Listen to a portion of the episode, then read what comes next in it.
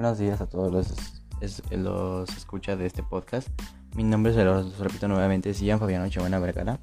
El día de hoy analizaremos dos obras literarias desde un mismo punto de indagación, el cual puede ser la muerte y la forma de creencias.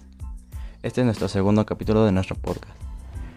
Eh, primero analizaremos la primera obra que es llamada Pedro Páramo, que ya se analizó anteriormente. Esta obra fue escrita por Juan Rulfo, es una obra de género narrativo ya que narra hechos reales e imaginarios, lo cual real puede ser la guerra cristera que fue en los tiempos o el contexto externo en donde este se escribió gracias a nuestro autor ya que vivió la guerra cristera. Lo combina con sucesos imaginarios, la cual fue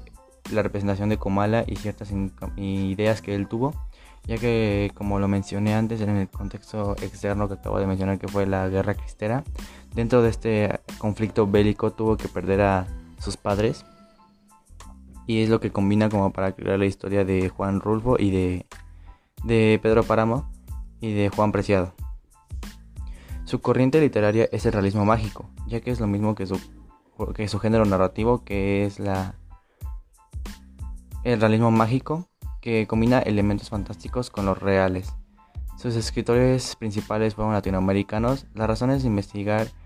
y en donde se encuentra este tema a un campo de indagación son que dentro de la obra podemos observar la muerte desde un inicio, desde que la madre de Juan Preciado presenta que está a punto de morir y le promete que irá a buscar a su padre a su pueblo natal que es Comala.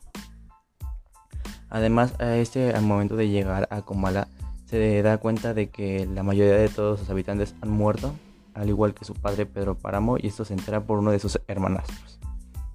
Al momento de seguir adelante con su búsqueda también podemos darnos cuenta de que se nos presenta la historia de,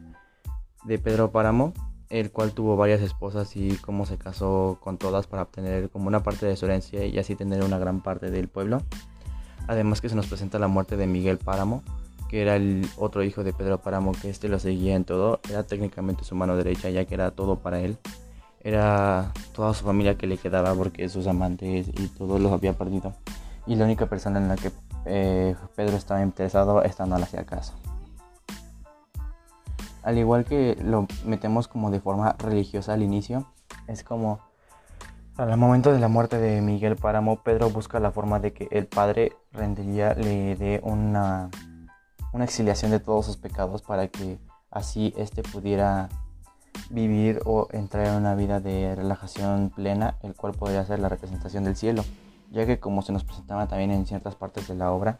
Comala se nos representaba como una parte del infierno por todo el calor que hacía ahí. En una parte, al momento de que Juan llegaba y se encontraba con una señora, esta le mencionaba que Comala era como un infierno y tenía un calor tan abrasador que hasta se podía sentir que las personas al momento de salir de ahí de su alma, parecía que su alma regresara por el calor que sentían ahí, ya que todo lo demás para sus almas era frío. Los recursos literarios son las comparaciones, ya que se identificaba a Comala como el infierno. Algunas onomatopeyas con los sonidos que hacía el caballo de Miguel Páramo al momento de su muerte y el volverse loco. Además, sus narradores son omniscientes, ya que se nos presentaba que el narrador conocía todo acerca de la obra. Su estructura era fragmentada, ya que usó en diversos temas el raconto, ya que se nos presentaban diversas líneas temporales que era la infancia de Pedro y partes de de anacronías, ya que alteraba los órdenes cronológicos, porque de una parte a otra nos mencionaba la parte actual y la parte de Pedro, bueno, de Juan Preciado dentro de la obra normal. La segunda obra que vamos a analizar es la obra de El extranjero de Albert Camus. También se investigará la muerte desde un punto de vista de creencias y religión. Pero antes de empezar con esto tenemos que saber que es una obra de género narrativo, Igualmente su corriente literaria es el existencialismo. ¿Por qué? Porque busca desmoralizar la conciencia y esto se ve reflejado en la forma en que actúa nuestro protagonista, el cual es el señor Mersault, una persona un poco fría y sin sentimientos que no, que no le gustaba expresar eso, al igual, al igual que no le gustaban las sorpresas. Y esto porque se nos ve así, proviene de la esencia o de la infancia de, de nuestro autor, porque también fue escrita a mediados de una Segunda Guerra Mundial y con ciertas variaciones, ya que esta fue escrita en Francia, donde también había varios conflictos bélicos dentro de esta, como la resistencia francesa, entre otros conflictos. El autor participó en la Segunda Guerra Mundial como escritor de obras clandestinas, en donde se veía reflejada la muerte de diversas personas, eh, el odio hacia la guerra y cómo quería que, esta que acabara. Algunos materiales que eh, usaba el autor para explicarnos ciertos temas eran las metáforas sobre la muerte de la madre, ya que en ciertas partes el señor Mersault mencionaba que se, tenía que mostrar eh, emociones en todas las muertes sin embargo, este no sentía ninguna pena de arrepentimiento de haber visto o de haber ocasionado un, un entierro para su madre. Al igual que se nos presenta la muerte en al momento del abuso o de cuando empieza nuestro clímax, que es nuestro desenlace dentro de la parte 2, donde se, se el señor Mersault tomaba el revólver de de Mason y en defensa propia o en defensa de sus amigos, este disparaba cinco veces hacia un árabe. Esas dos son las partes principales y al igual que al final se nos presentaba la muerte pero de una diferente forma ya que era una creencia que las personas deberían de tener dentro del pueblo francés ya que se le sentenció a una ejecución en frente de todos en un parque. ¿Dónde entra la religión en esto? Entra desde la forma en que su madre muere, ya que al momento de que el señor Mersault llegaba al asilo con el señor Tomés y todo, este le mencionaba que a pesar de que su madre no era religiosa, ella pidió un entierro religioso con padres y todos los procesos que debía de llevar esto. Y esto porque habrá sido tal vez porque la madre no al momento de mostrarlo en la vida de Mersault, ya que nos presentaba que no tenía tiempo de hablar con ella, sin embargo al momento de ingresar al al asilo al momento de encontrarse con el señor Tomés pudo haber eh, eh, desarrollado esa habilidad de creencia filosófica o de creencia donde eh, el Señor es todo para nosotros y nos debe de exiliar de los pecados. Además, en esta obra se nos presentaba el nihilismo. Es una terminología de no tener creencias o no tener sentimientos. Además, también se nos presentaban onomatopeyas por los sonidos de bala que estos de los cinco sonidos de bala que se generaron cuando el señor Mersault eh, usó su el revólver de Marcus en defensa propia. Eh, al momento, igual que la, comparaciones de las armas de los árabes, al momento de que un árabe sacó el cuchillo, decía que se sonaba, el, chasquido de tronar del cuchillo y el cómo se reflejaba con la luz del sol. Esta obra también tiene estructura lineal, solo que cuenta con diversos flashbacks en recuerdos, ya que se nos presentaba en una parte se nos presentó que el protagonista recuerda a su padre, pero relacionado con una ejecución.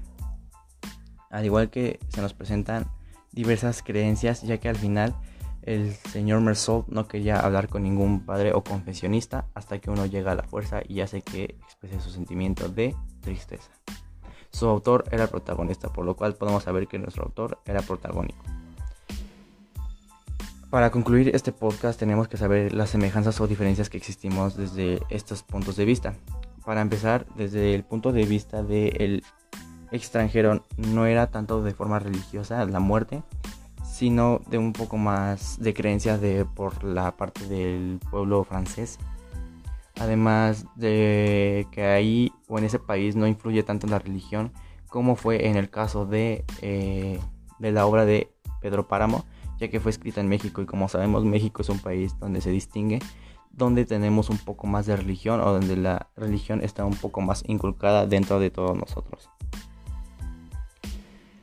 Pero las semejanzas que pude encontrar es que ambas eh, tienen contextos externos de obras ya que fueron un Pedro Páramo fue escrita durante la Guerra Cristera y El extranjero fue escrita durante la Segunda Guerra Mundial y varios conflictos bélicos dentro de Francia. El tiempo y el país influye dentro de estos. Eh, puede que el eh, sí, pero no de gran manera, ya que el tiempo fue pues un poco variado, pero el espacio no, porque fueron situaciones donde habían conflictos bélicos. Y puede ser que las creencias también que este país tengan hayan influido. Sin embargo, el tiempo y el espacio no, solamente creencias y ideas que el pueblo francés o hasta los mismos autores puedan haber desarrollado a lo largo de su vida.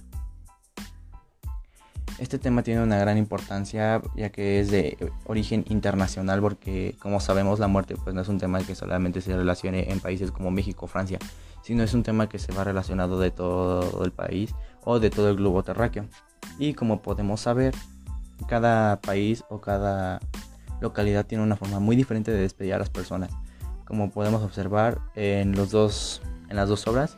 también se nos presentaban como con funerales donde habían ceremonias no religiosas, bueno, no, no poderosas, sino ciertamente religiosas, y donde se nos podía presentar como situaciones relacionadas a Dios.